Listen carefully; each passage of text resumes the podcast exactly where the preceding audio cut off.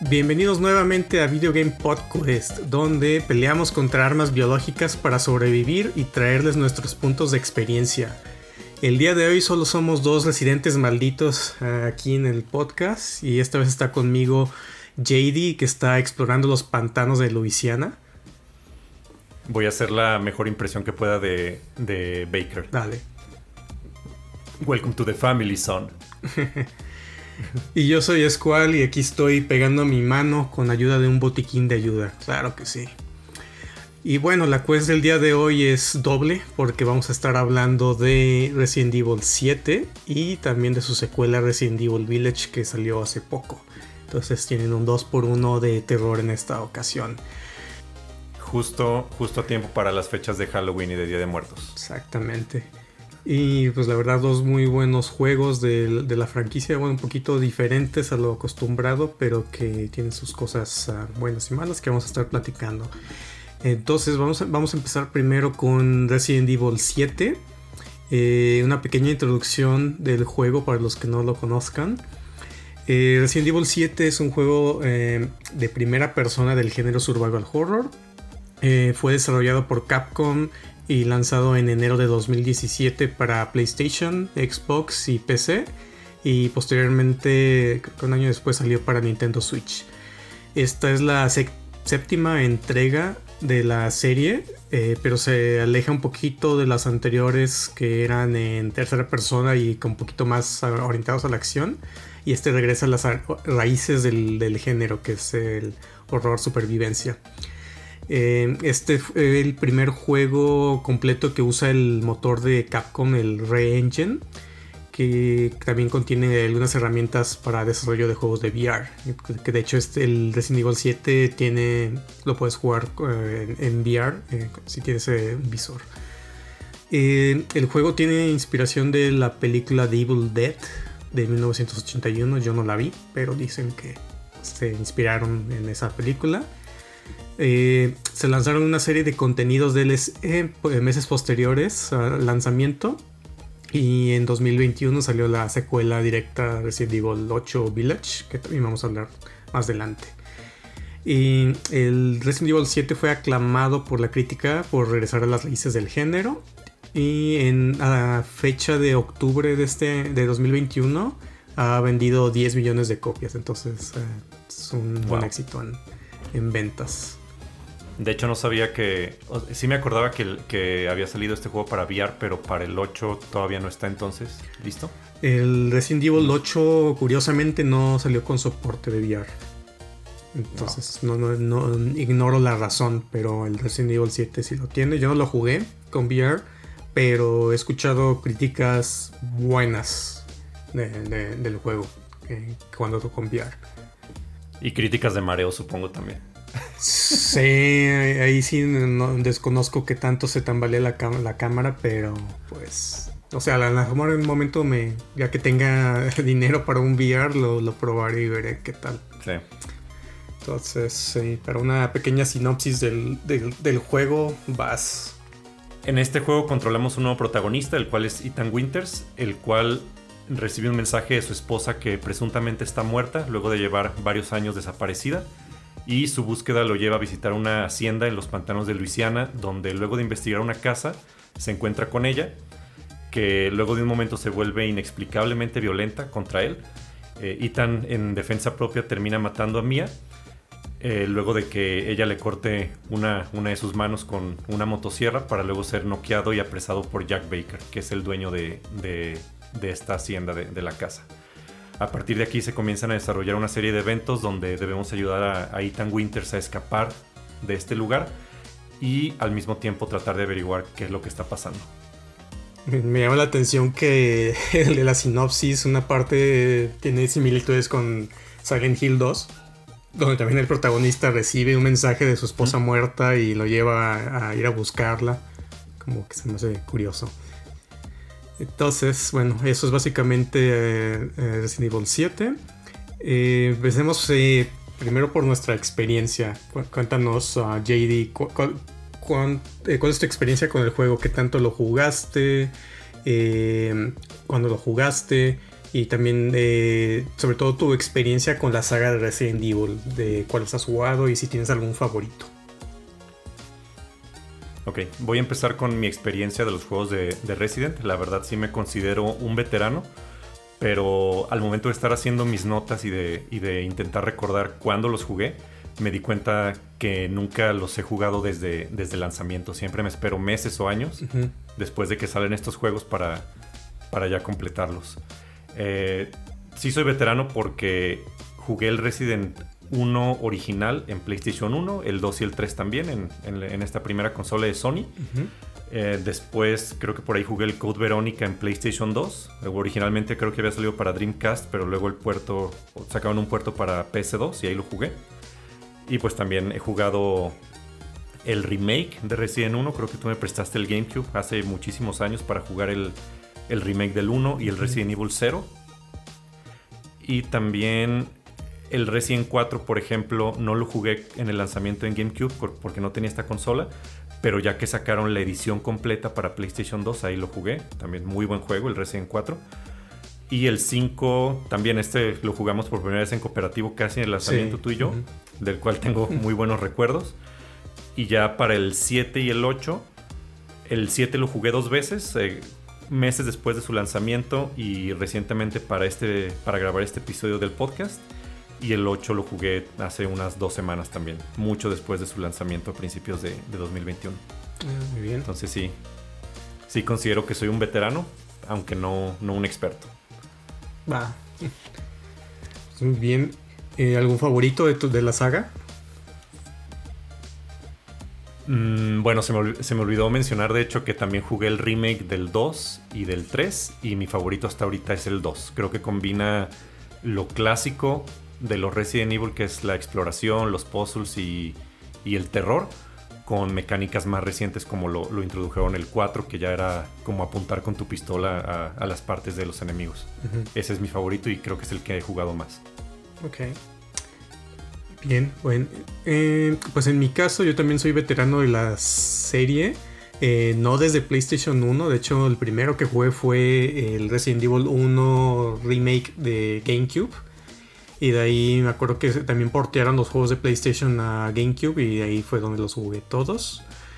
Ah, creo que los únicos que no he jugado son como el Resident Evil Outbreak y estos como eh, extras que no son de la serie principal. Pero todos los, los principales de la serie numeradas sí los he jugado todos. Ah, el Resident Evil 7 lo jugué por primera vez ah, en lanzamiento. Lo completé completamente todo. Bueno, menos el DLC porque no había salido completamente todo, porque hubo varios paquetes. Eh, pero este año tuve la oportunidad de jugar otra vez el 7 y también probar todos los DLCs para eh, ver un poquito de qué, trataban. Y de hecho me llevé una sorpresa que son bastante entretenidos. de mis favoritos, yo diría también, creo que el, eh, Resident Evil 1 Remake va a ser como siempre mi, favorito, eh, porque fue el primero que conocí de la saga. Y, pero el Resident Evil 2 Remake que, salió hace unos años también, no sé, tiene un lugar especial en mi corazón porque está muy bien hecho. ¿Y nunca, por ejemplo, jugaste los de, los de 10, el Revelations? Porque mm. también, aparte de la, de la, serie principal, ya, ya sabes que hay un montón de, de spin-offs como el Code Verónica, creo que también por ahí el Outbreak que decías. Hay unos juegos en línea. Yo nunca he probado esos y, creo que la verdad nunca han sido tampoco como críticamente aclamados. Jugué el Revelations 2 con mi esposa, de hecho, lo jugamos como cooperativo. El 1 no lo he jugado y los de 10 esos también no, no, no, no, me, no los probé, pero pues sí, ahí están. Para después. Para después tal vez. Y bueno, pues antes de empezar de hablar del Resident Evil 7, un pequeño speedrun de como rápido de qué te gustó, qué no te gustó el juego. ¿Quieres empezar? Sí, eh, voy a mencionar tres cosas que me gustaron de ambos juegos, Resident 7 y Resident 8 Village. Eh, es, siento que fue un regreso al Resident Evil más clásico, más de terror eh, también se, enfoca menos en la acción y es más en la exploración y en resolver acertijos. Y también una cosa que me gustó fue que los enemigos han evolucionado, ya no de ser simples zombies lentos, sino ya se pasa mucho a enemigos sobrenaturales y con más habilidades. Ok, entonces para mí mis elementos favoritos de ambos juegos fue la cuestión de la exploración, que tienes un poquito más de libertad de andar buscando este, elementos, cosas en, en el mundo, la cuestión de los puzzles y que también regresa los elementos survival horror por lo que era conocida la serie. Yo no soy muy fan del Resident Evil 6, um, que ya fue como más de acción. Eh, entonces eso fue lo que me gustó de esta... Mm, del 7 sobre todo porque ya regresaba a estos elementos de supervivencia. El Resident Evil 8 en pocas palabras para mí es Resident Evil 4 en primera persona porque básicamente es muy, inspirado en el Resident Evil 4. Y pues bueno, vamos entrando ahora sí a hablar de Resident Evil 7 primero. Ah, sobre pues eh, vamos empezando hablando eh, sobre las diferencias respecto a los Resident Evil anteriores. Porque sí hay varias. Eh, fuera de que Resident Evil 7 ya es un juego en primera persona. que no es el primero de la serie que está en primera persona. Porque no sé si te tocó jugar. hay un spin-off que es el Resident Evil Umbrella Chronicles, creo que se llama. Que es como un tipo de shooter que, es así como por pantalla no te mueves, pero salen como los elementos en ah, pantalla como los juegos, es como tipo Time Crisis. Como esos juegos sí, no me acordaba, era tipo Time Crisis, que era como eh, tu personaje iba sobre rieles básicamente y solo ibas disparando a los enemigos que, salían, ¿no? Ajá, eso es como eh, un acercamiento de Resident Evil como a la primera persona, pero esto ya es completamente este, tú mueves a tu personaje, exploras, apuntas con tu arma y demás. Entonces ese fue como una de las primeras ah, cosas de la cambios respecto a los anteriores. Y una cosa que me llama mucho la atención del 7 y el 8 es que hay unos elementos clásicos de la serie que curiosamente no aparecen como, como son las hierbas, por ejemplo. Aquí se, en el 7 se cambian eh, porque tienes estos, ah, ahora son como, ¿cómo se llaman? Estos como frascos con los que te curas, que te echas como en la mano. Son como químicos. Ajá, y ahora eh, mezclas químicos, que es un cambio que al inicio como que me sacaba de onda, ¿no? De que, ¿dónde están las hierbas? ¿Qué pasó? ¿Por qué no hay en este juego? No pude encontrar por qué no están, pero es una diferencia pues que yo le, que le encontré, que tienes estos químicos que ahora mezclas para hacer diferentes cosas, ya sea balas, eh, botiquines para recuperarte. Y también están estas otras cosas, esteroides y estabilizadores que te inyectas para mejorar habilidades. O bueno, ir mejorando como un poquito más a tu personaje. Esas fueron algunas de las diferencias que vi. A mí, creo que desde que lo anunciaron, no me acuerdo bien el primer trailer cómo fue, pero sí, sí me llamó la atención de que al inicio no parecía un Resident Evil, pues, porque siempre habían sido en tercera persona y ya creo que a partir del 5, del 6 eran más de acción. Y cuando mostraron el trailer y, dijeron, ah, es el Resident Evil 7, es como, ¿qué? O sea, ¿cómo en primera persona está, va a estar muy diferente? y, y, sí, regresaron básicamente a las raíces de lo que es el, survival horror. Sí, mi primera impresión con el juego, de hecho, pensé que iba a ser una especie de reboot porque no veías a ninguno de los personajes, ahora era en primera persona, era más como de terror y no sé, me daba la impresión de que era como una especie de spin-off reboot, pero ya terminando el juego te das cuenta que sí está conectado de alguna manera al universo. Sí, incluso incluso se me hizo, no sé, creo que creo que fue también en la época que estaba muy de moda el, el, el demo de Silent Hills, el PT. Sí. Entonces, ajá, parecía que se estaban inspirando en ese juego que era, sí, en primera persona, súper de terror, que estabas como nomás recorriendo los pasillos de una casa. Se me figuró mucho al PT. No sé si fue como una, inspiración directa para ellos. Sí, de hecho me acuerdo que le criticaron o dijeron algo de eso, de que le están copiando a PT. Que digo, PT pues terminó siendo cancelado, no llegó a nada.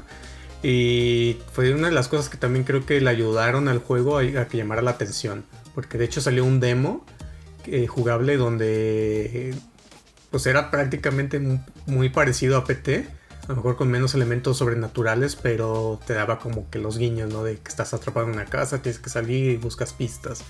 Entonces sí, yo, yo sí creo que tuvo ahí algo de, inspiración. Sí, incluso sí jugué los demos, tanto del 7 como del 8. El, ya, el, 7 se... Pues era... los protagonistas del demo era, era como un, crew con cámaras, ¿no? Que, iban a grabar como una serie de, de efectos paranormales en, en, la casa, ¿no? De los Baker. Sí. Y sí, en realidad el demo no tiene nada de combate, únicamente resuelves ahí unos, unos acertijos simples y se acaba, pues. Digamos que creo que todos tus compañeros mueren, también el que estás controlando, que es el de la cámara, muere al final. Pero se me hizo interesante, por ejemplo, cómo ese demo, que también, ah, pues sí lo puedes jugar en el juego, en, el juego principal, sí es cierto. Sí. Encuentras, oh. el, encuentras el VHS o algo así. Pero se me hizo muy interesante cómo incluyeron esas cosas como para que te den pistas de lo que va a pasar después en el juego. O de, de los acertijos que tienes que resolver después. Ajá. Sí, ese fue uno de los elementos que me llamó mucho la atención. Que de hecho en el 8 ya no lo quitaron. Pero en el 7 son estos como cassettes que te encuentras regados y los pones en una videocasetera. Y, ves, eh, en vez de nomás mostrarte puro video, muchas veces es un, una parte jugable como si estuvieras jugando un flashback de lo que se grabó ahí. Y como dices, son, a veces son pistas eh, de, algo que va a pasar o, algo que ya pasó. Y no sé, me llamó mucho la atención que puedes jugar esas partes y que no nada más es como que te ves un video o lees un texto de algo que pasó ahí en, el cassette. Ese fue uno de los elementos que me, gustó también del 7. Sí. Y, sigue habiendo elementos de que lees como diarios o, o, bitácoras de las personas que viven ahí en la casa. Eso creo que sí lo dejaron. O sea, es un elemento que dejaron de, juegos anteriores de los Resident.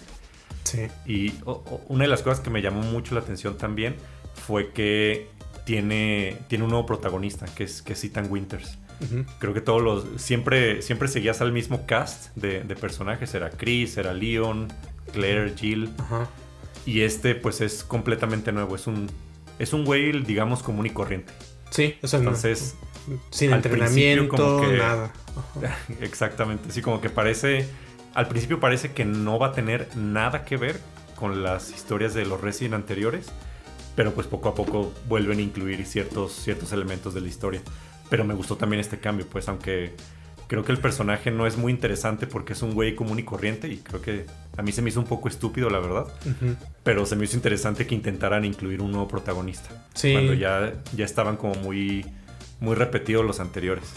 Sí, creo que es interesante desde el lado de que es como un externo hacia alguien completamente que nada que ver con lo que está pasando de Umbrella, con los conflictos anteriores. Es un simple civil que, se involucra en estos eventos que al final terminan conectados de alguna manera con toda la trama de Resident Evil. Una de las cosas que... Ya no hay Ya no hay Weskers aquí. Y algo que me llama la atención es que nunca le ves la cara. O sea, realmente es, o sea, tiene nombre el personaje, pero no tiene cara. Que no, nunca se le ve ni en el 7 ni en el 8. No, siempre, siempre lo ocultan. Y creo que es parte como de la, de la inmersión del juego, que te dejan, como es en primera persona, creo que sí está bien hecho de que pues tú te centras en el personaje y ves los movimientos también que hace. Sí, me imagino que por ahí venía la, cuestión del diseño, pero sí. Eh, pues me hace que el protagonista está bien para la trama, pues es alguien que no sabe qué onda, él está pues en búsqueda de su esposa eh, en el 7 y se ve involucrado en estos eventos y pues es como va sobreviviendo ¿no? a, su manera pues todas las cosas que pasan. Entonces, eh, en cuestión ya de la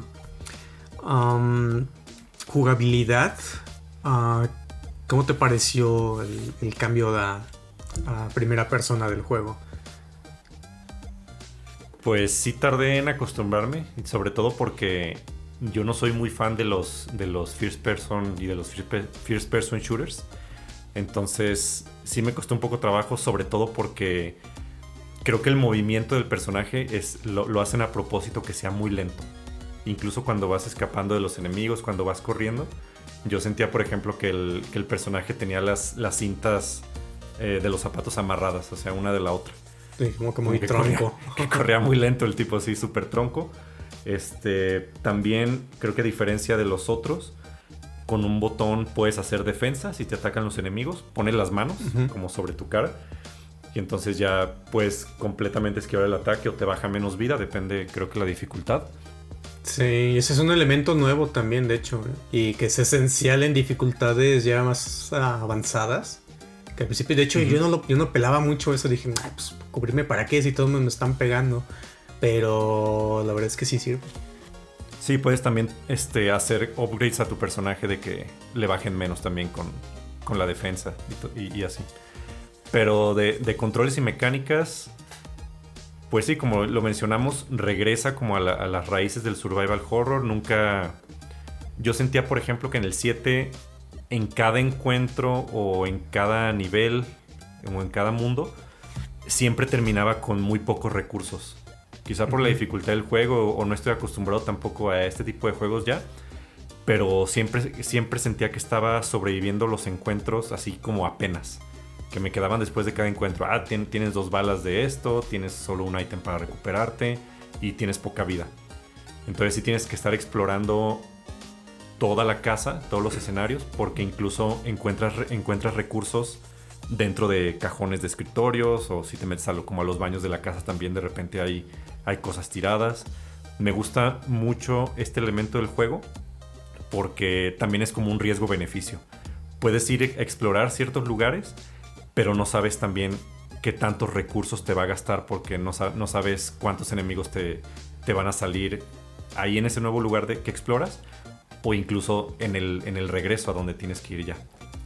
Sí, esa es una cosa interesante porque era entrabas a un cuarto y tenías que estar buscando así literal hasta pegado a las paredes, atrás de los muebles, a ver si encontrabas que balas. Agachándote también. Sí, agachándote. Se me decía que los, los ítems están muy bien ah, distribuidos, pero son escasos. Yo también en ciertos momentos me encontraba sufriéndole con balas o algo para curarme, porque sí, estaba como muy escaso.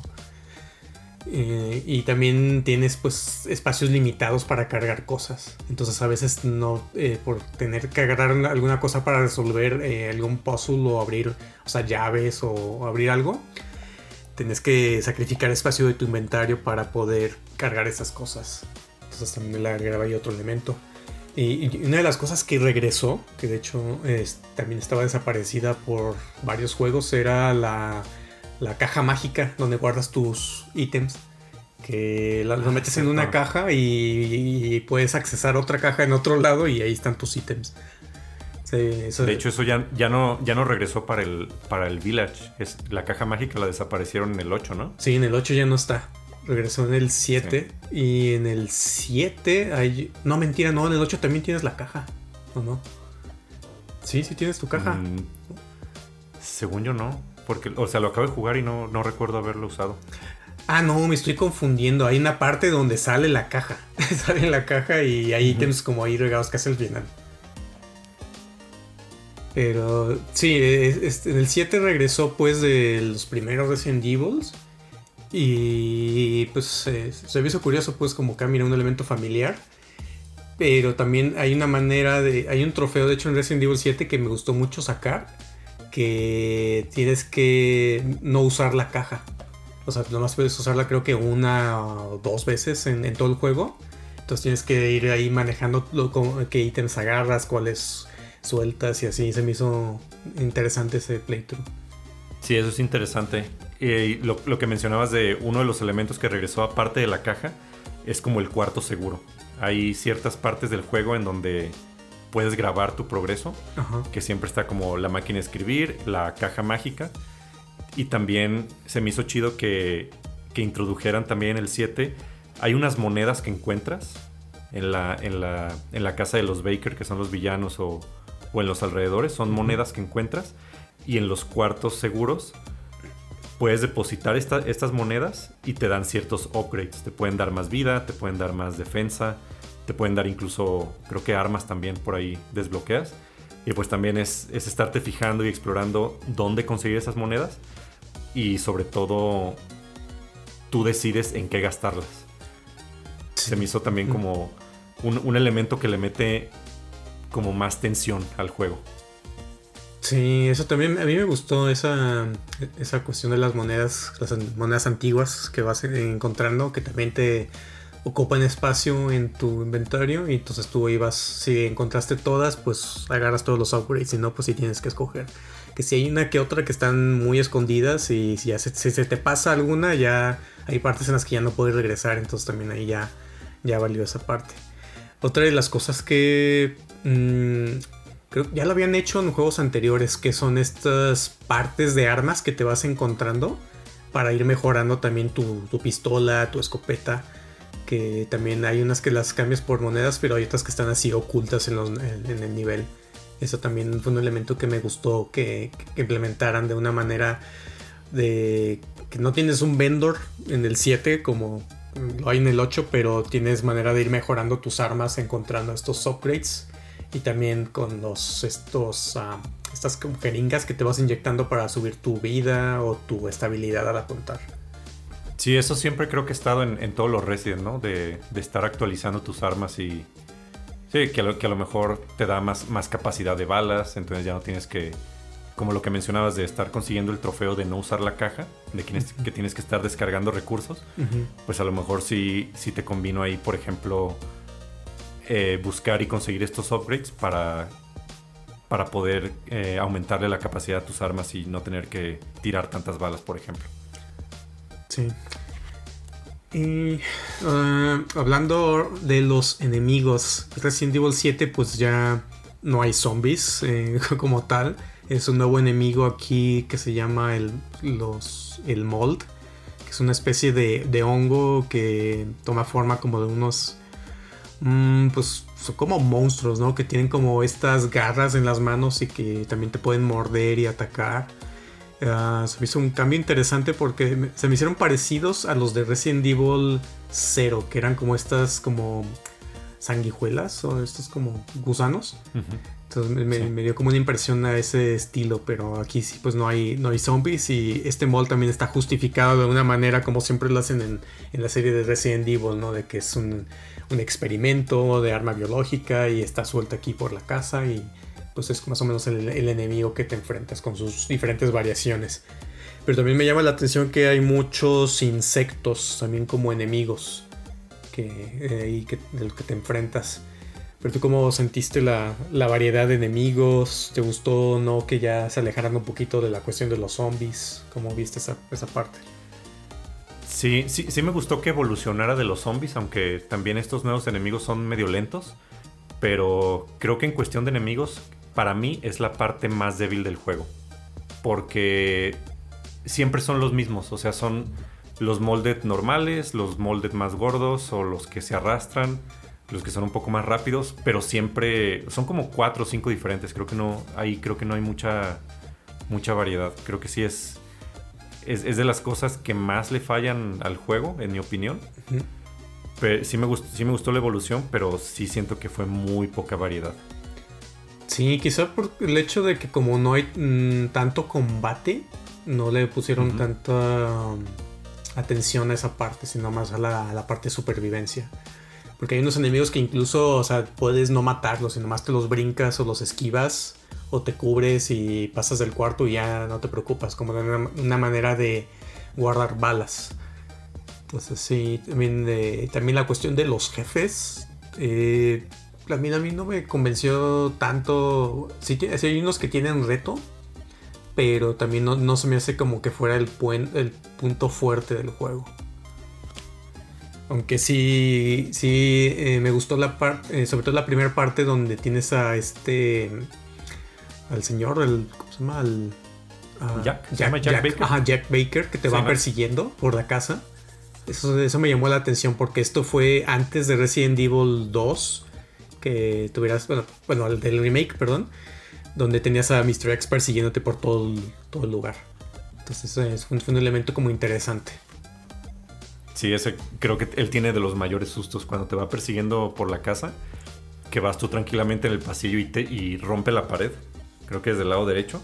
Creo que ese fue el de los mayores sustos del juego para mí. Sí, algo como. Incluso no me acordaba siempre, siempre, y lo jugué dos veces. La segunda vez no me acordaba que pasaba eso y me volvió a asustar en esa parte. Sí, de hecho hace como referencia, ¿no? A cuando te sale eh, Nemesis en Resident Evil 3 también, que rompen una pared. como que un guiño tal vez ahí de ese, de ese lado. Y sí, es, es, difícil de escapar de él también. Es como que siempre te alcanza y tienes como que ir metiéndote a cuartos, ahí y sorteando o te metes a uno de los cuartos seguros. Entonces sí, le agregan un elemento de tensión interesante a la, en una parte del juego. Sí, de, enemigos y jefes en general también se me hizo a mí que.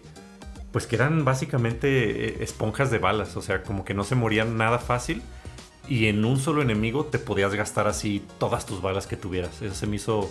Sí le aumenta bastante tensión al juego, pero se me hizo algo excesivo como la vida de los enemigos. Sí, es como una vida, o bueno, no sé si es, es, la vida o el daño es como aleatorio. Que aunque los enemigos tienen la misma vida, tus balas no siempre hacen el mismo daño, aunque atines como a la cabeza. Y no siempre tienes garantizado así como un headshot que les explota la cabeza a los enemigos. Entonces eso le agrega un elemento ahí como de tensión, ¿no? De que no, no aseguras que si le das tres disparos a la cabeza a un enemigo se va a morir y que vas a estar a, salvo. Sí, de, hecho la segunda vez que lo jugué, lo jugué en, casual, únicamente para, para recordar la historia. Y sí está muy fácil, pues tienes eh, tu arma apunta automáticamente como a los puntos débiles de los enemigos y lo pasa así fácil. Pero me acuerdo la primera vez que lo completé, que fue en dificultad normal, ahí sí le batallé muchísimo con las, con las balas. Porque neta no se morían ni con todo el cartucho de la pistola a veces. Sí, aunque sea dificultad normal, creo que sí tiene su reto y sí le sufres bastante. Yo una parte de las que le sufrí al juego fue la mira. Por alguna razón, yo, yo, he jugado antes juegos de primera persona, pero con este no sentía como que o era muy sensible o me costaba un poquito de trabajo apuntar. Como que si tienes como que acostumbrarte a la sensibilidad de, la mira para atinar. Yo, la primera vez que lo jugué me acuerdo que desperdiciaba un montón de balas tirándola así, tratando de tirarle a la cabeza a los enemigos y que no latinaba porque se movían al caminar o yo movía mucho la, mira. Entonces, eso es una de las cosas que me costó trabajo en un inicio. Sí, creo que a mí, a mí también. Creo que por eso también gastaba bastantes balas porque al principio que disparabas sí tenías la, mira de la pistola fija, pero ya que disparabas más veces, el, como la, retina o no sé cómo se llame, se hacía más grande. Entonces ya era menos preciso. Creo que después con algunos eh, unas actualizaciones de las armas lo puedes mejorar, pero sí, de inicio te hace, te hace fallar muchísimo. Y bueno, en cuestión del juego, no es un juego muy largo. Ah, creo que lo puedes pasar en alrededor de unas 8 horas. Y ya que te sabes bien eh, el camino, qué, qué cosas agarrar, por dónde irte, es un juego que puedes pasar en 3 horas o menos. Creo que hay un trofeo también por pasarlo en, en menos de ese tiempo. Entonces, este es una experiencia como muy comprimida, pero se me hace que está bien la variedad pues de, niveles, aunque no es mucha. Pero si visitas una eh, tienes pues la casa del inicio, visitas unas cuevas, una como casa al lado del, de, un lago, como eh, donde te persigue la, esta, la señora de los insectos. Marguerite, sí. y, y la parte pues de, la, de las cuevas, minas también del final. Entonces eh, hay como que un poquito de variedad en las eh, ubicaciones, pero no es un juego muy largo. No sé si cómo, cómo lo sentiste. A mí me pareció bien la, duración, con mucha rejugabilidad, para después como poder volverlo a jugar eh, de una manera rápida, como ya sabiendo qué hacer o subiendo la dificultad. Como, ¿Tú cómo mm, yo, Mm, yo la verdad, o sea, si es un juego corto, que lo puedes pasar en de 8 a 10 horas si es la primera vez que lo juegas. Pero yo nunca he sido muy fan de rejugar los juegos de terror. Porque creo que le, quita, el, le quita el encanto ya la segunda vez porque ya sabes a dónde ir, ya, ya como que pierdes esa tensión de, de estar buscando recursos, de estar como todo cauteloso de, de, de estar viendo eh, a dónde vas a ir, a qué cuarto entrar. Y sobre todo como que le, quita los sustos. Entonces, sí, o sea, yo, nunca le veo mucho chiste en rejugarlo. Y a mí se me hizo también que la última parte, la del barco, que ya fue muy excesiva. Esa, esa parte creo que dura muchísimo. Yo sé que es el final y que ya lo vas a acabar, pero creo que me hubiera gustado más pasar más tiempo en los pantanos o en la casa de los Baker que en los barcos, porque los barcos creo que también, o, así el, barco, las, las fábricas o, los laboratorios, ya es algo que se ha visto bastante en otros juegos de Resident Evil. Entonces, a mí me hubiera gustado pasar más tiempo en los pantanos. Sí, como que la casa del inicio aparentemente es lo más chido, es, lo más chido pero también es muy corto. Creo que esa fue la primera, la, parte que más me gustó del juego desde el inicio. Pero después como que cambias a las, las minas, al barco, todo al final como que ya también sí lo sentí un poquito ya medio de flojera. La parte del barco no me gusta mucho. Hay una parte ahí que juegas con Mia, de hecho, como en flashback, que se me hace muy de flojera. Sí, sobre todo porque la casa tiene más, más exploración y más acertijos, entonces por eso pues está más llamativo, está mucho mejor.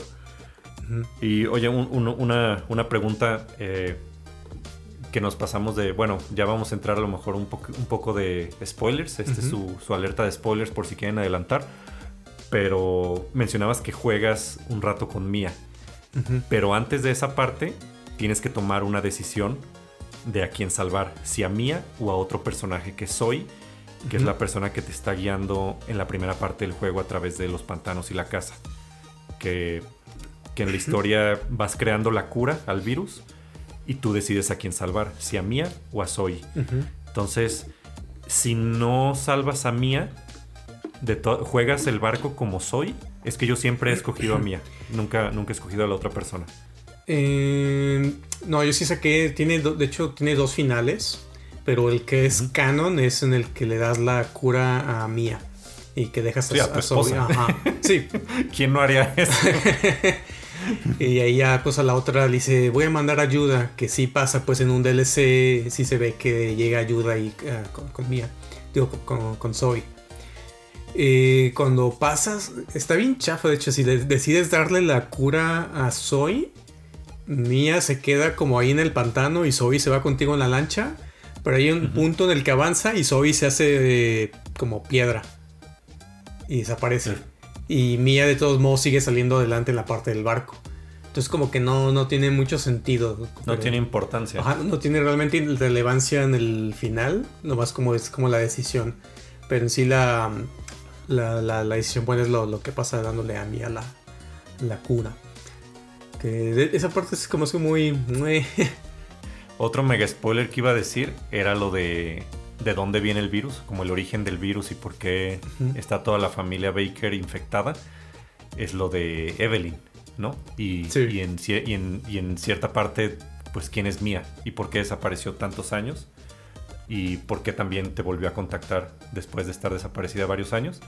Ese twist se me hizo muy interesante. Porque, porque no fue como el protagonista, que el protagonista es un güey común y corriente, pero se me hizo interesante que como que su esposa viviera esta doble vida que también era una agente y estuvo involucrada en el, en el, accidente del barco que soltó el virus a los pantanos de, de ahí de, de, la hacienda de los Baker. Sí, a mí también me, me, gustó ese twist. Y también el hecho de que pues estabas acostumbrado que era no el, el, T-virus, ¿no? O G-virus, un, virus, un virus el que se esparcía. Y aquí es un ente que es esta niña, Evelyn, la que esparce pues el mold. Entonces me hizo como una... A final de cuentas pues todo lo justifican de alguna manera, ¿no? Que es una especie de experimento con alguna... con un, virus, un hongo o algo, que para hacerlo arma biológica y aquí en este caso pues es esta Evelyn la que termina ahí pues por las horas del destino termina llegando ahí con los Bakers y los contamina y los controla y así. Entonces se me hizo como interesante pues como la evolución. Creo que a muchos no les gustó porque es ya nada que ver con, zombies, virus y completamente otra cosa. Pero pues ya veníamos medio acostumbrados desde Resident Evil 4, ¿no? Que ya cambiaron ahí también que eran los parásitos que, controlan la mente de las personas. Entonces se, me hizo como una otra, otra, explorando otras alternativas pues a hacer armas biológicas. Sí, sobre todo que Evelyn, que es la responsable del virus y responsable de todo el desmadre, pues en realidad siempre está presente en toda la historia, pero no te das cuenta hasta el final. Por un mega spoiler también que, pasa y que voy a mencionar.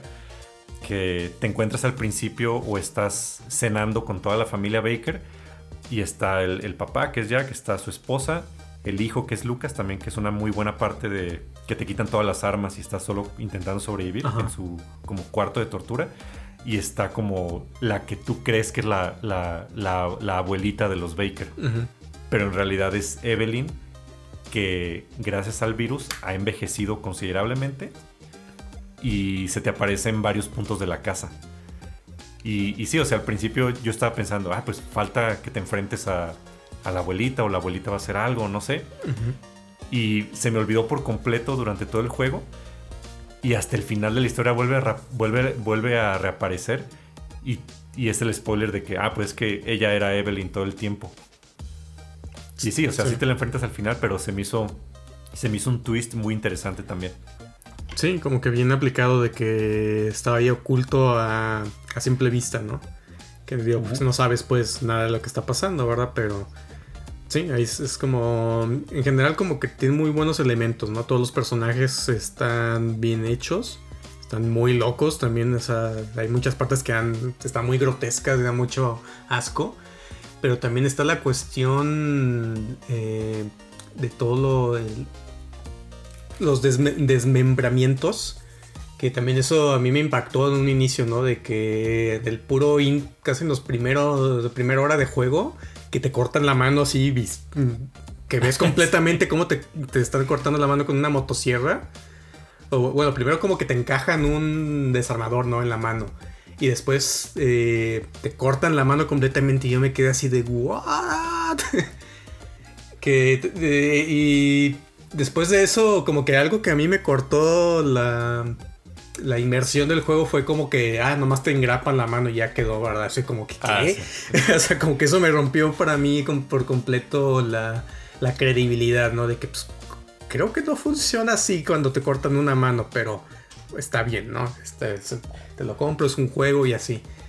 Que, pues, después tiene una explicación, ¿verdad? Pero para Resident Evil 7 todavía no sabemos eso. Pero sí fue. obviamente no, no tiene sentido que le corten la mano y solo se le engrapen y ya la puede mover, pero, pero sí, eventualmente lo explica en el 8 y pues sí, termina teniendo algo de sentido. Pues sí, entonces, ah, pues bueno, ya nada más para terminar de Resident Evil 7, y hubo un montón de DLC que salió en, por partes del juego.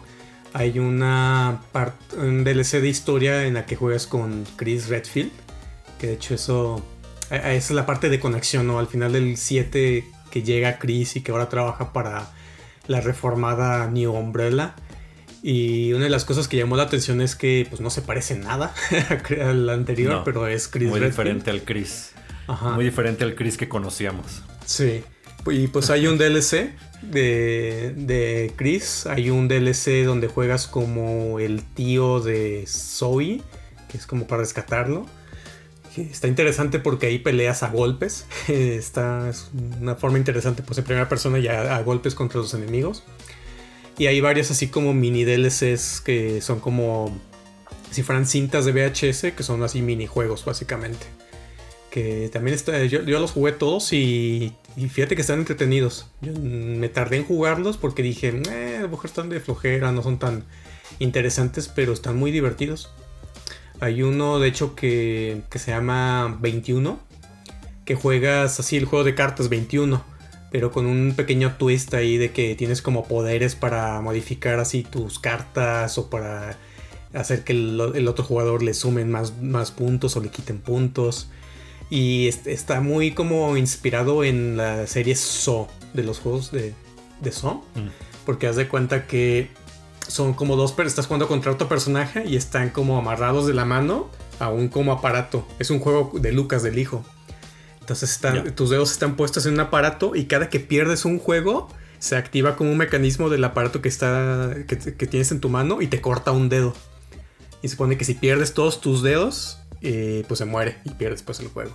Entonces me hizo también como medio grotesco, pero interesante pues como que iba con de acorde pues al personaje y todo. Y de hecho en el DLC juegas como el camarógrafo este, el que era del, del demo y el de los videos. Todavía, no, ese güey le fue bien pasado, o sea...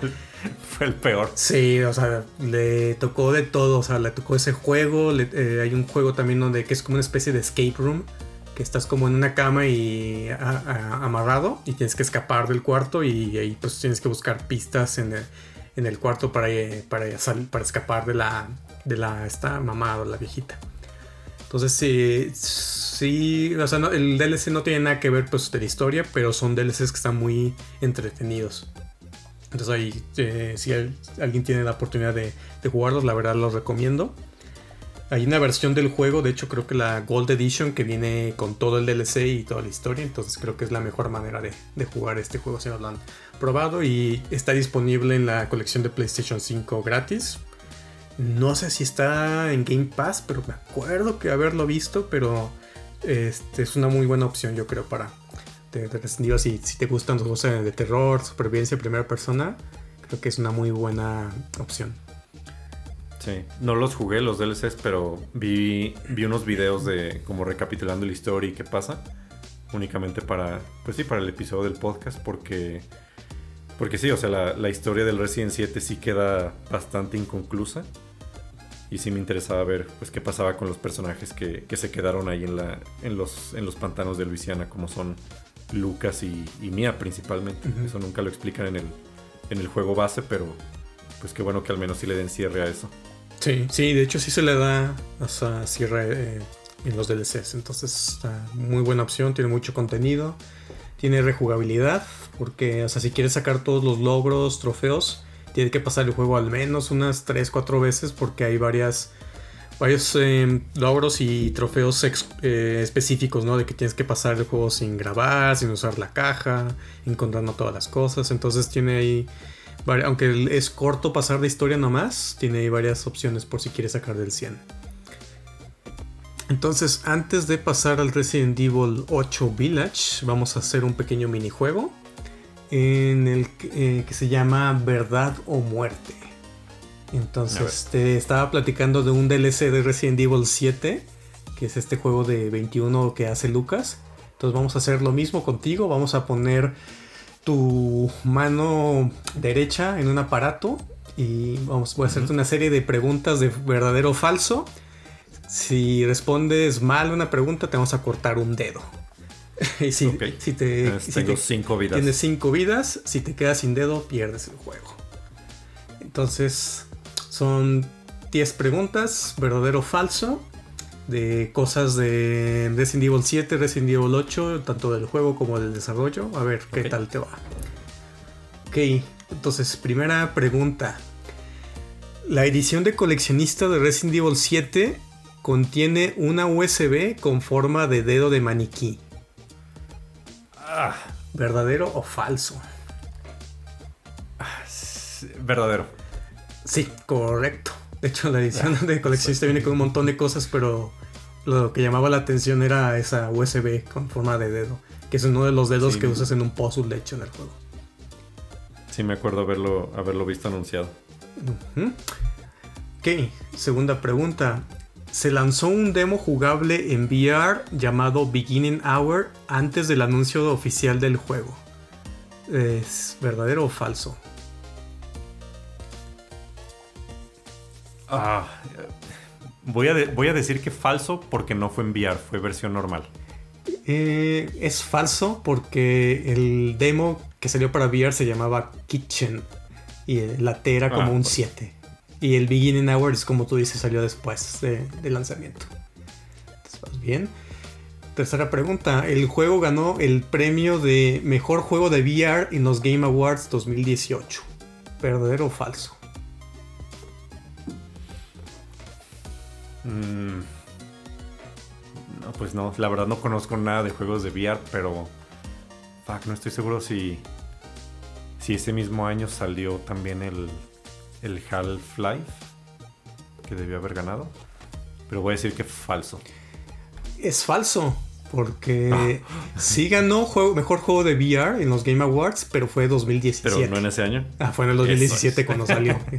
Entonces era una pregunta con truco. A ver, cuarta pregunta. En ambos juegos, en Resident Evil 7 y Resident Evil Village, Ethan termina perdiendo y recuperando su mano izquierda. ¿Falso o verdadero? Eh, en ambos juegos. no, es, es falso, porque en el 8 le cortan la derecha, ¿no? Correcto, esto es falso. En, la- en la- en el 7 le cortan Sí. la izquierda y en el 8 la derecha. Exactamente. Muy bien. Pregunta 5.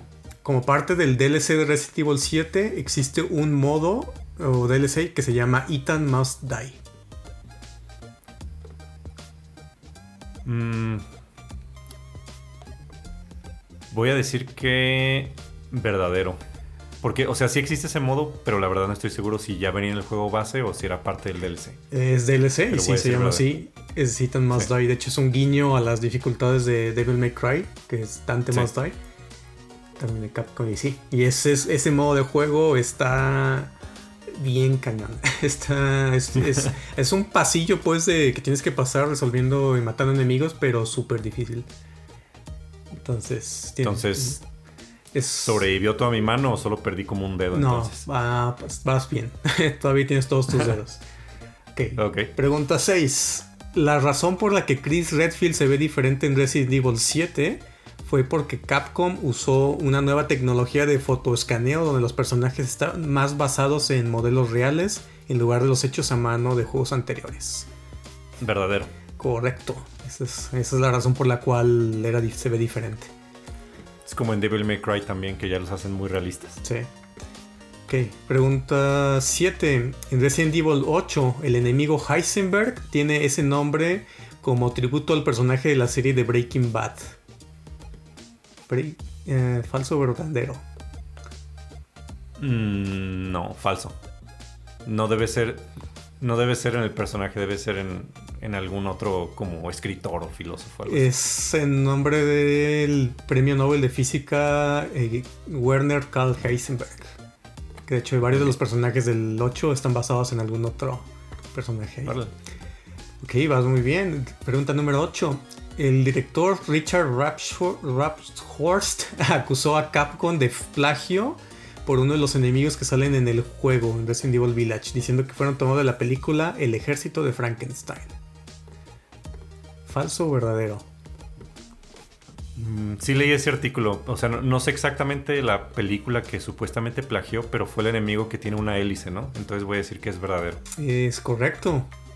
Es verdadero y no sé en qué terminó esa demanda, pero si, si ves los personajes, pues sí, están súper parecidos. Eh, pregunta 9. Se necesitan 2.1 millones de ley para mejorar el, el mejor arma de Resident Evil 8 al máximo. ¿Falso o verdadero? Está muy cabrón. Ah, vo- voy a decir falso. Necesita más, más dinero. Y eh, que es verdadero. Ah. Entonces vas a pierdes un dedo. Y ya, última pregunta. En Resident Evil 8, eh, la moneda, el ley, es una moneda ficticia que no está basada en ninguna moneda real del mundo. ¿Falso o verdadero? Voy a decir que falso. Es falso, sí, la, la moneda sí, sí existe, es el leu de Rumania. El ley es como en plural, pero sí existe esa moneda. Entonces, muy bien, nomás perdiste tu dedo meñique, digamos, entonces continuamos. Sí, es el que es el que menos importa en realidad. Muy bien, pues vamos ahora entrando a Resident Evil 8 Village. Eh, una introducción así rápida. Es un juego nuevamente de primera persona del género Survival Horror, también desarrollado por Capcom. Fue lanzado en mayo 2021 para PlayStation, Xbox y PC. Es la octava entrega de la serie y continúa la historia de Ethan Winters, eh, pero ahora con un gameplay un poquito más enfocado a la acción. Este juego no contó con el modo VR, como lo mencionamos anteriormente, y en un inicio era, fue anunciado como exclusivo de nueva generación, pero luego se confirmó que iba a estar disponible para a las, ambas generaciones de, consolas. El juego viene, eh, venía con un código incluido para jugar un juego que también hicieron que se llama Resident Evil Reverse, que es una especie de multiplayer versus, pero que no ha salido todavía porque fue retrasado 2022 por hay cuestiones, unos problemas que tenían eh, con, el, con el juego. Em, este juego todavía no tiene DLC, pero se anunció en el, último E3 que va, están desarrollando algo. Entonces a ver qué, qué, más sale.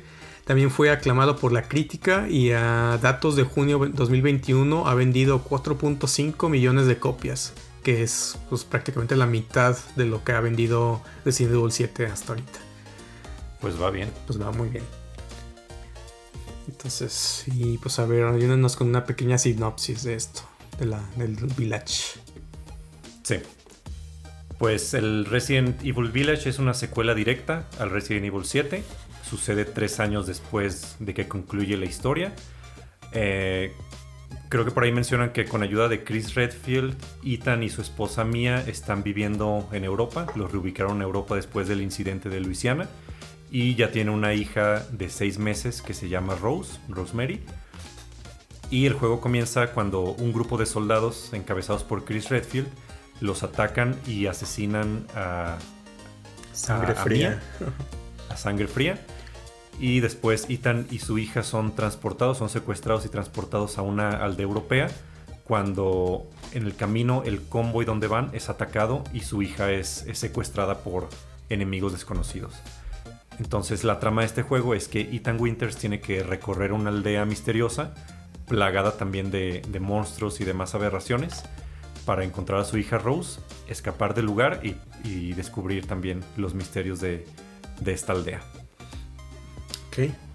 Y pues bueno, si la trama del 2 tenía como guiños a, Silent Hill 2, este tiene un gran guiño a Silent Hill 1, que es la cuestión de que estás buscando a tu hija. Es también una cuestión ahí que me llamó la atención.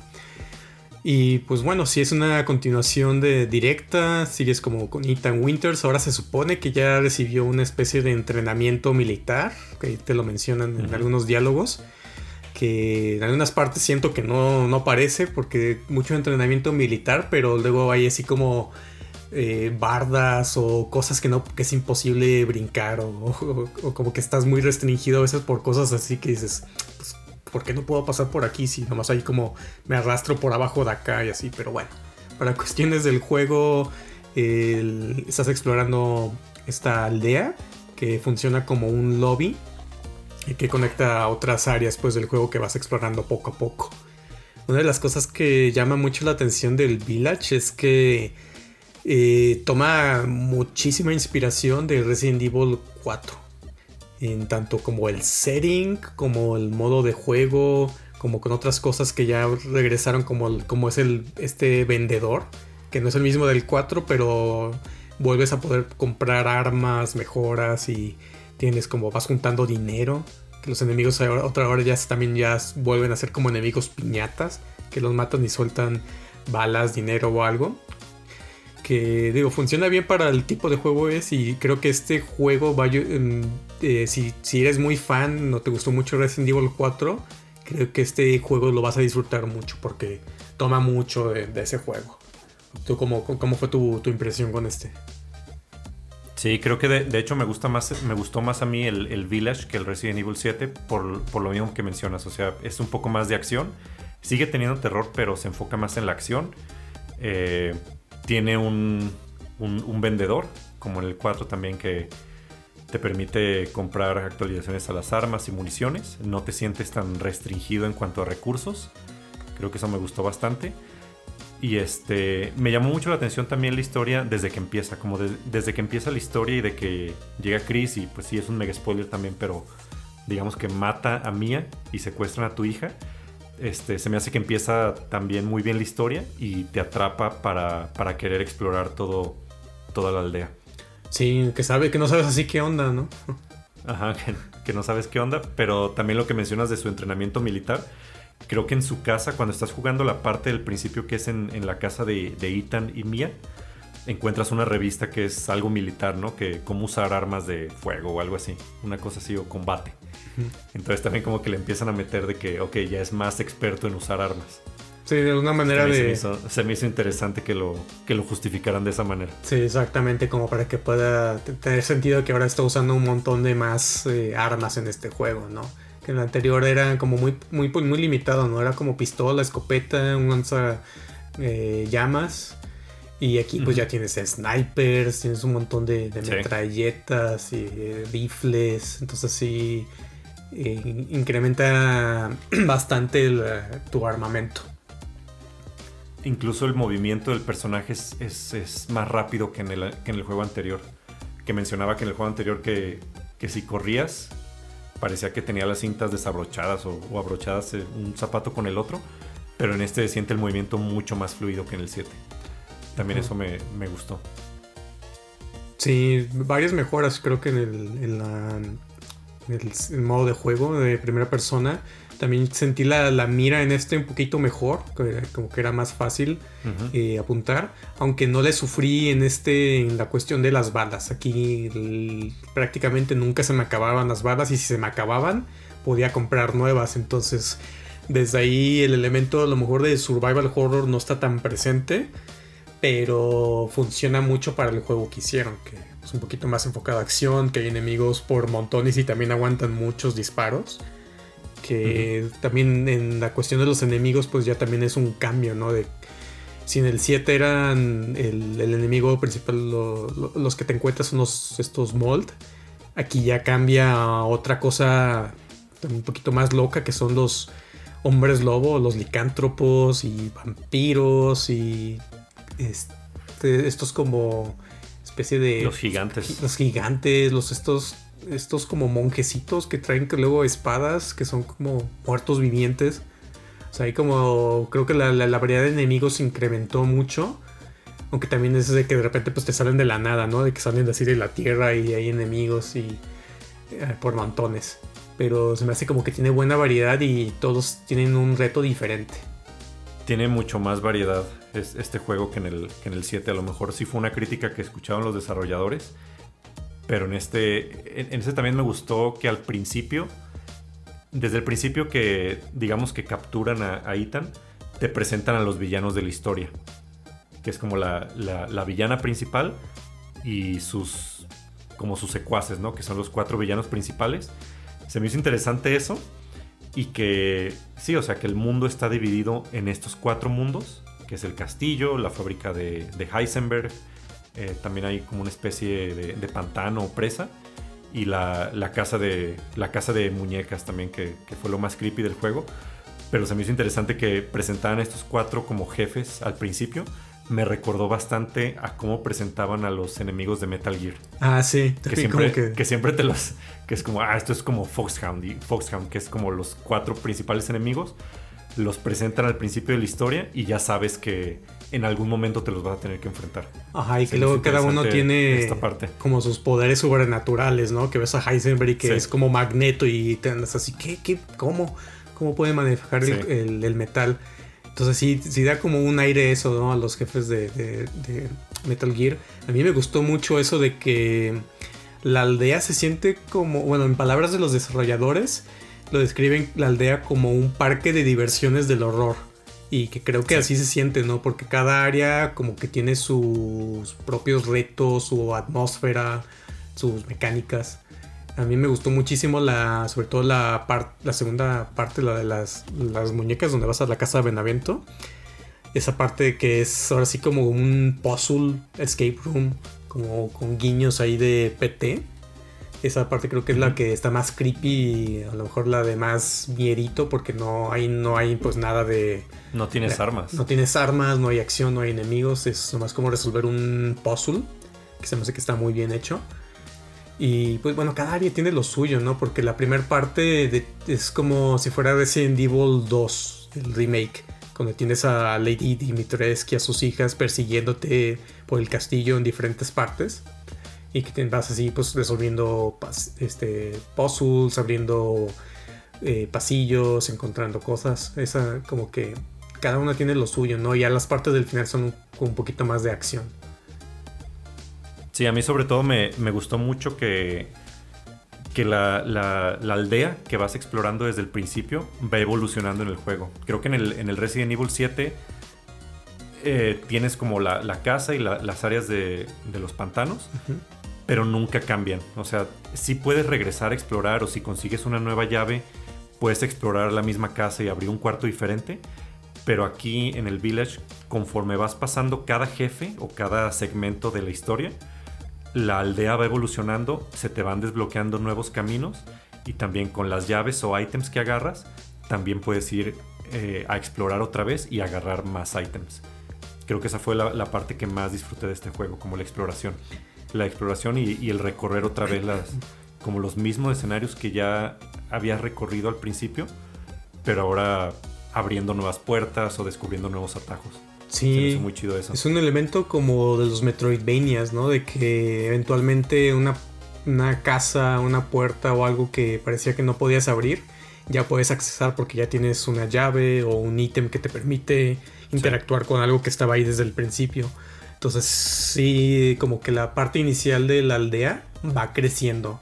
O como que siempre tiene algo nuevo que explorar. Que, o a lo que puedes regresar para encontrar alguna cosa. Entonces sí. Algo que creí que también iba a pasar al principio es que, o sea, pasas el castillo, que es el primer, el primer mundo. Y creí que los, los tres mundos siguientes, como que al principio me daba la impresión de que tú ibas a escoger cuál pasar primero. Eso se me hubiera hecho todavía más interesante. Como el estilo Mega Man. Ajá, como el estilo Mega Man de que, ok, tú decides si primero ir a, la presa o si decides ir a la casa de muñecas o si decides ir este, a, la fábrica. Pero no, o sea, se vuelve un poco lineal porque no te dan esa libertad. Pero aún así se me, se me hizo interesante que todo el juego estuviera dividido por secciones y por, por escenarios diferentes. Sí, es un como un, ¿cómo le llaman? Un mundo autocontenido, que o sea, tienes tu lobby y de, ahí conectas a las, diferentes ubicaciones. No es como que hay pantallas de carga, ¿no? Es como tú vas caminando así por colinas, pasillos para llegar a las, diferentes, las diferentes ubicaciones. Tienes tu mapa y ahí en el mapa pues puedes ver completamente toda la aldea, ¿no? El castillo y las minas, todas esas partes están ahí conectadas y a mí me gustó mucho la ambientación, siento que está muy bien hecha toda, la ubicación y sí te da la atmósfera esa de que pues aldea creepy, de que no sabes qué está pasando. y pues sí, la, exploración también me gustó mucho pues las diferentes áreas. Y... Incluso como áreas secretas que puedes descubrir, que de repente entras como a cuevas que no están en la, en la historia principal, pero si exploras y por ejemplo agarras la lancha y recorres el río, puedes llegar a ciertas cuevas, agarrar más cosas ahí, descubrir secretos. O si regresas, por ejemplo, a, al principio de la, casa de muñecas, también hay, hay como un mini boss que es un gigante. Sí. No sé si te lo encontraste. Sí, sí. Y sí, que de alguna manera te promueve a seguir explorando, encontrando eh, pues tesoros, armas, cosas que están ahí ocultas. Porque en esta entrega pues ya regresan los tesoros, dinero que estaba presente en Resident Evil 4. Entonces normalmente tu exploración siempre es bien recompensada con algo que, te puede servir ¿no? para después. mínimo el dinero porque necesitas un montón si quieres mejorar tus armas, o sea, para que hagan más daño, que tengan un cargador más eh, grande o para mejorarle el tiempo de recarga o comprar nuevas necesitas muchos recursos, entonces eh, siempre eso, eso, mismo pues te, te promueve que estés pues buscando en cada rincón a encontrar todo lo que puedas antes de seguir a la siguiente parte. Sí, se me hizo interesante también de, eso de los tesoros que encuentras, que a veces incluso puedes combinar algunos tesoros, dos o más, tres piezas, para que aumente su, valor y, poder, y poderlo vender más caro al, al al duque. ¿Cómo se llama el? Sí, el, sí, el que te, el que te vende las el gordo, de Duke.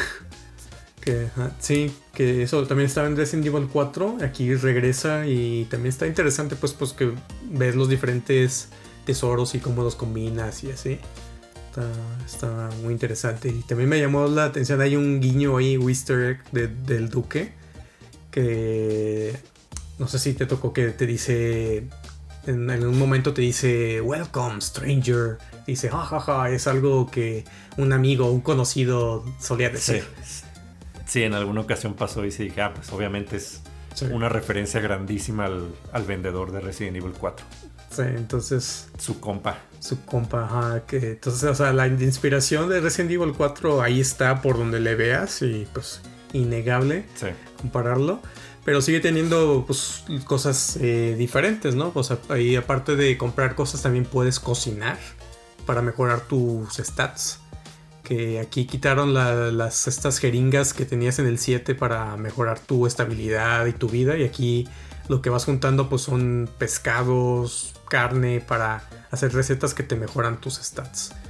Que no, no, no es mucha cosa, o sea, realmente son bien poquitas recetas y ya una vez que las haces pues ya no necesitas hacer nada más. Entonces es una mecánica pues que ahí metieron también con el vendedor que puedes, pues es opcional, pero pues si le sacas provecho si la usas. Y bueno, fuera de, ya hablamos de las ubicaciones, de los enemigos, de los jefes. ¿Cómo sentiste en general la, la historia? Que ya, a lo mejor ya entrando un poquito de spoilers. Ajá, algo que iba a mencionar también es, es un, un, spoiler menor, pero de los personajes que te encuentras tanto en el 7 como del 8. Eh, lo, lo, olvidamos mencionar en el, en el Resident Evil 7, pero al puro principio también que te encuentras al policía y cinco minutos después lo matan.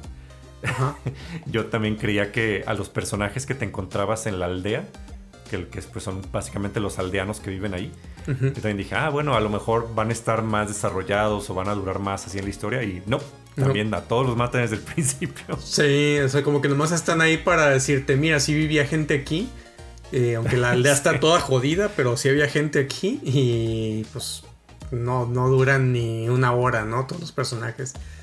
Y sí. Es como cliché de película de terror que se mueran todos los personajes extras al principio.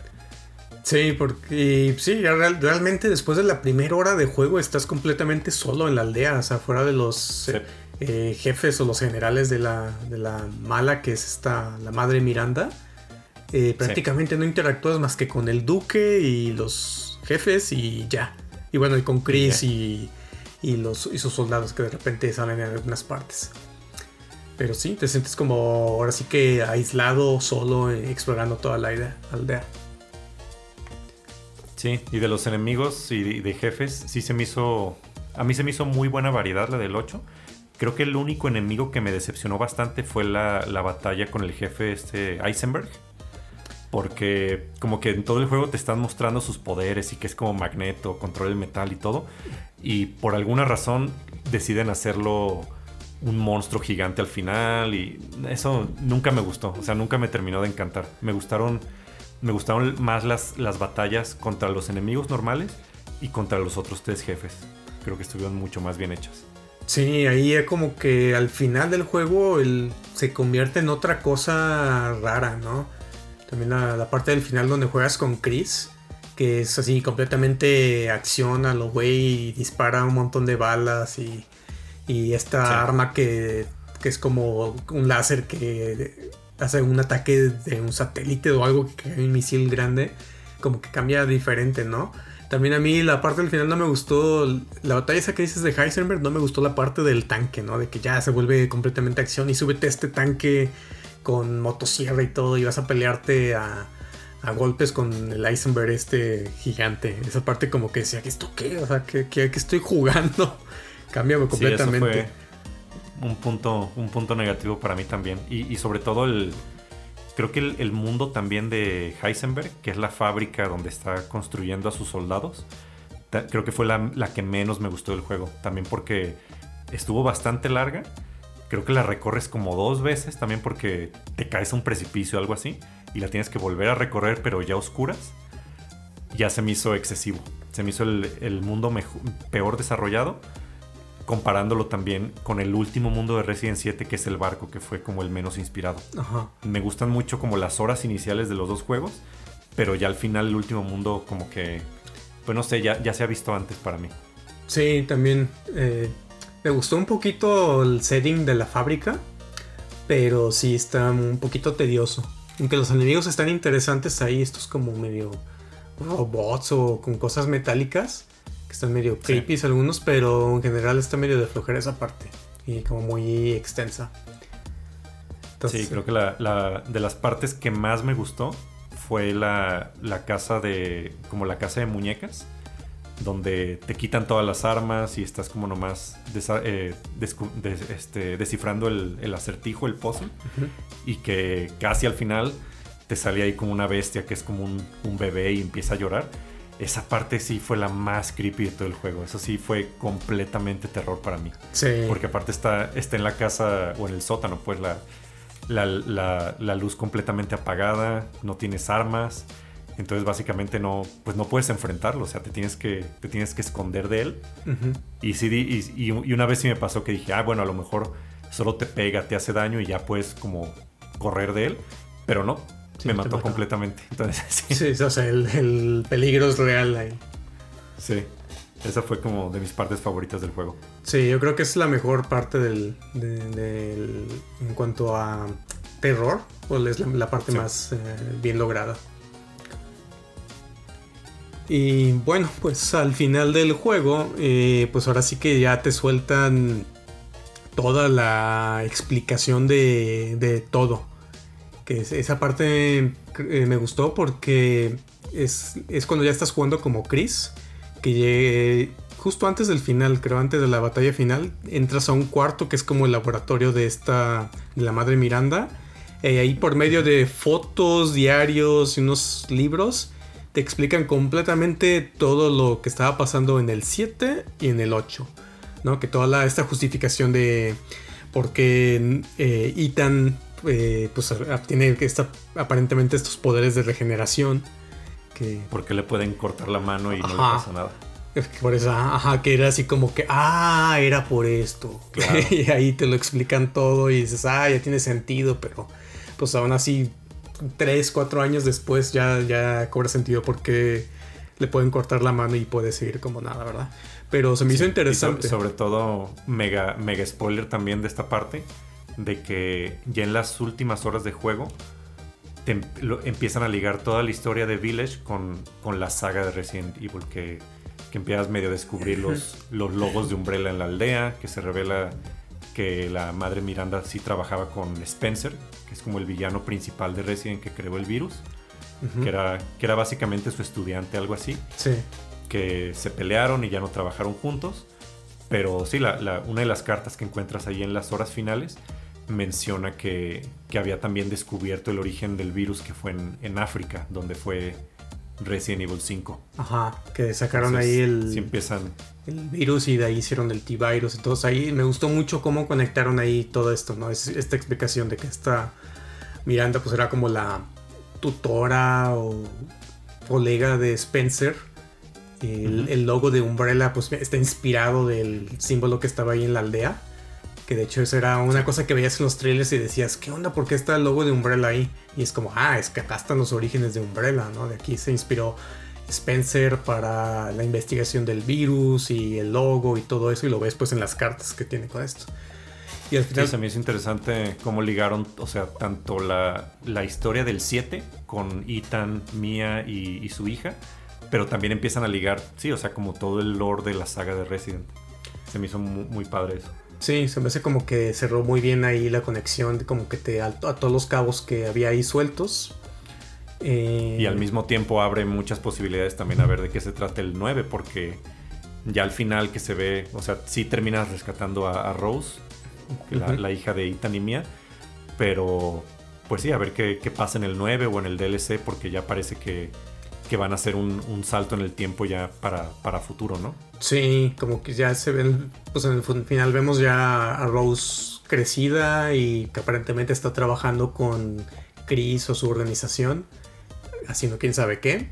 Pero sí, o sea, era como de que, ah, sí, cierto, tenemos que terminar con algo para los siguientes juegos, ¿no? Y entonces ahí hay como ya un guiño, pero que, va, que vayan a hacer, pues quién sabe, porque también esta Rose, tengo entendido que tiene una especie de poderes o algo, ¿no? Porque era hijo de Ethan y Mia que estaban infectados por este mold, entonces algo puede hacer.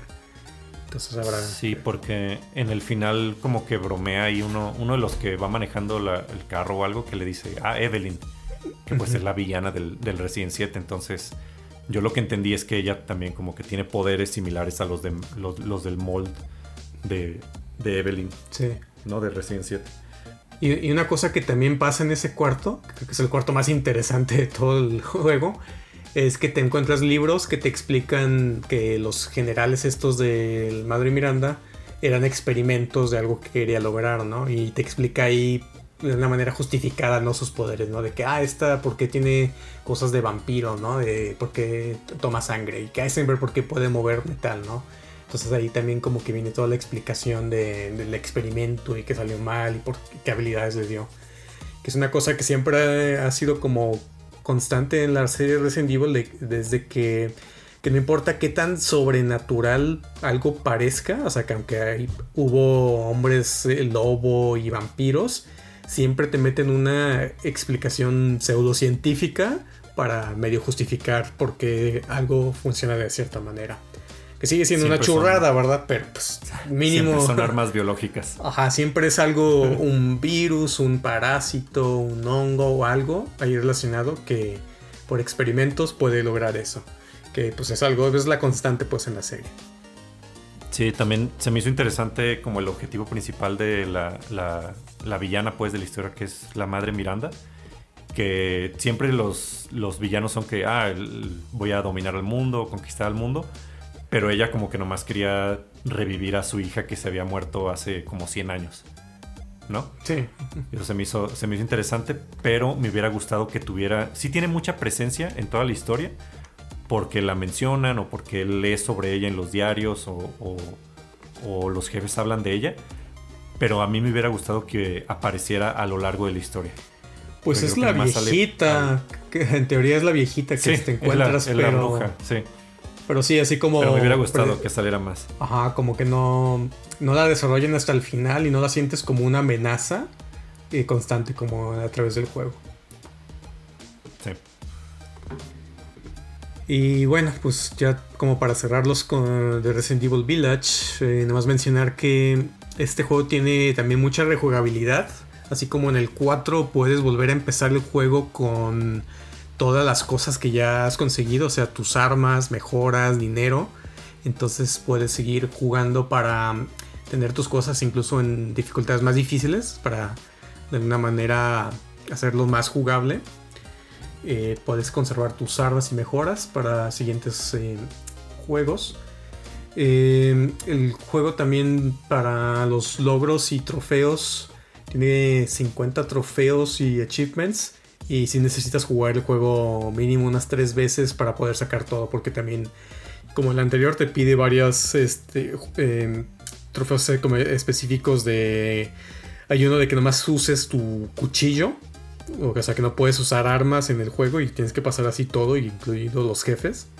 Está interesante. Está difícil. está difícil, pero bueno, está sí y no, porque hay un cuchillo que puedes comprar en la tienda, porque hay una tienda al final también que pues, donde puedes desbloquear armas, munición infinita y arte y monitos y cosas así.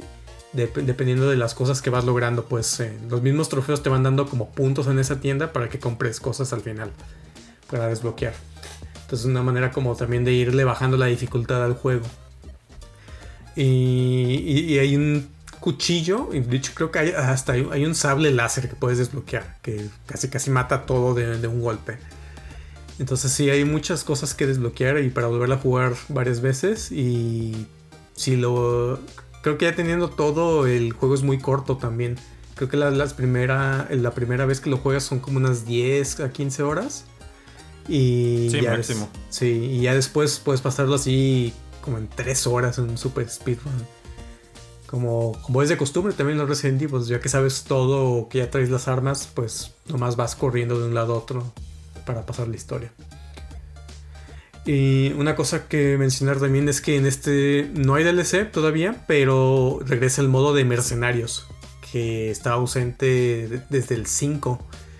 Es una variación porque no es exactamente mercenarios como era antes, eh, pero está interesante, es un poquito más como de supervivencia, vas agarrando mejoras, tienes que ir sobreviviendo eh, olas de enemigos y agarrando tiempo para ir haciendo puntos eventualmente se vuelve como muy lineal de que tienes que hacer ciertas cosas y matar a ciertos enemigos en cierto orden para sacar el mayor puntaje.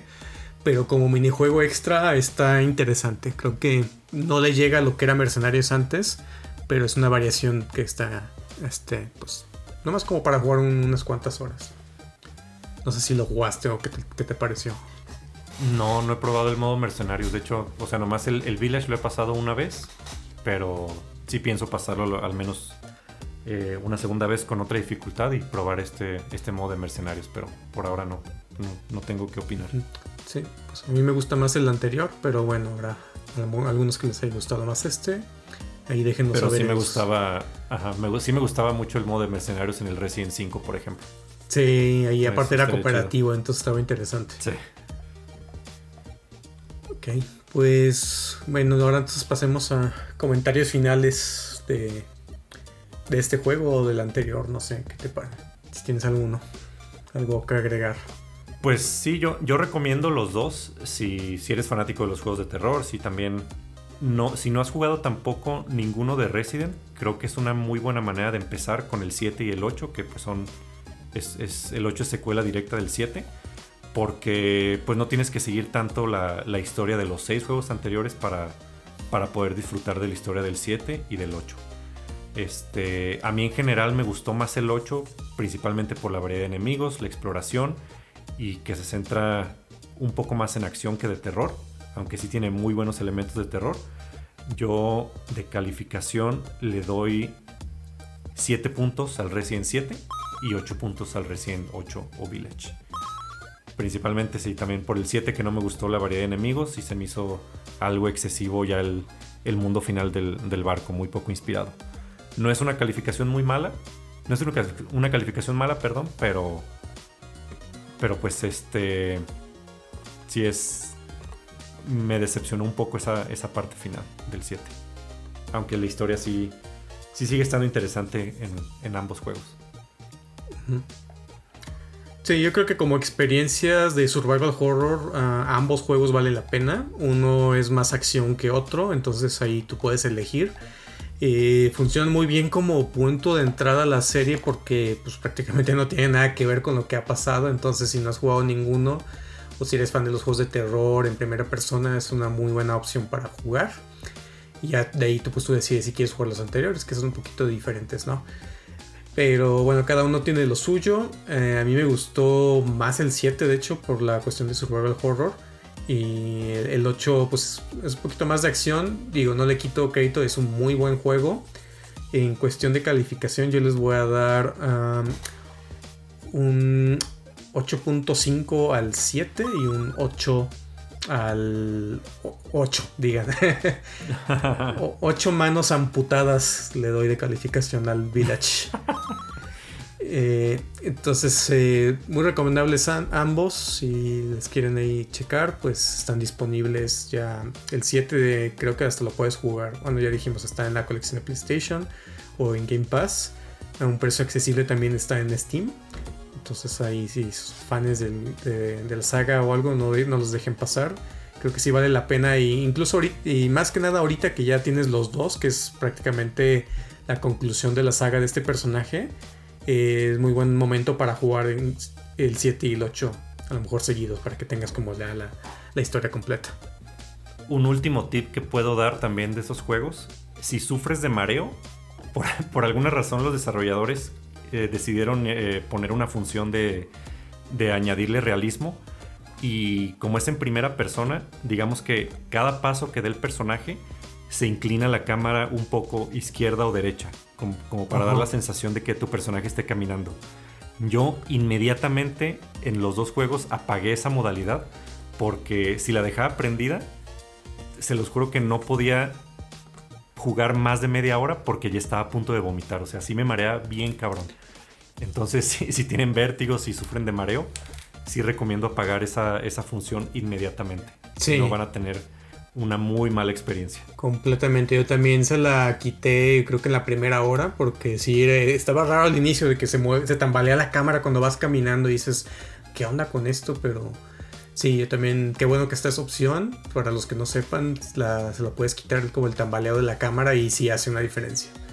Yo, yo, lo vi con mi esposa que estaba viendo el juego conmigo y también como a la media hora estaba bien mareada por cómo se movía la cámara, pero después de quitarle esa opción, ya eh, era otra cosa. Entonces sí, creo que sí es una cosa que hay que quitar inmediatamente, al menos si, si te marea mucho. Si quieres el realismo, pues pues mis bendiciones, pero no sé si, vale la pena. No lo recomiendo tampoco. A ver, no, lo he jugado en VR tampoco, pero yo creo que también debe, debe provocar mareos si tienes esa opción principalmente. Sí, entonces, bueno, ahí está para los valientes. Y bueno, pues esto es todo para este nivel. Si sobrevivieron hasta este punto, eh, pueden considerar completar esta quest.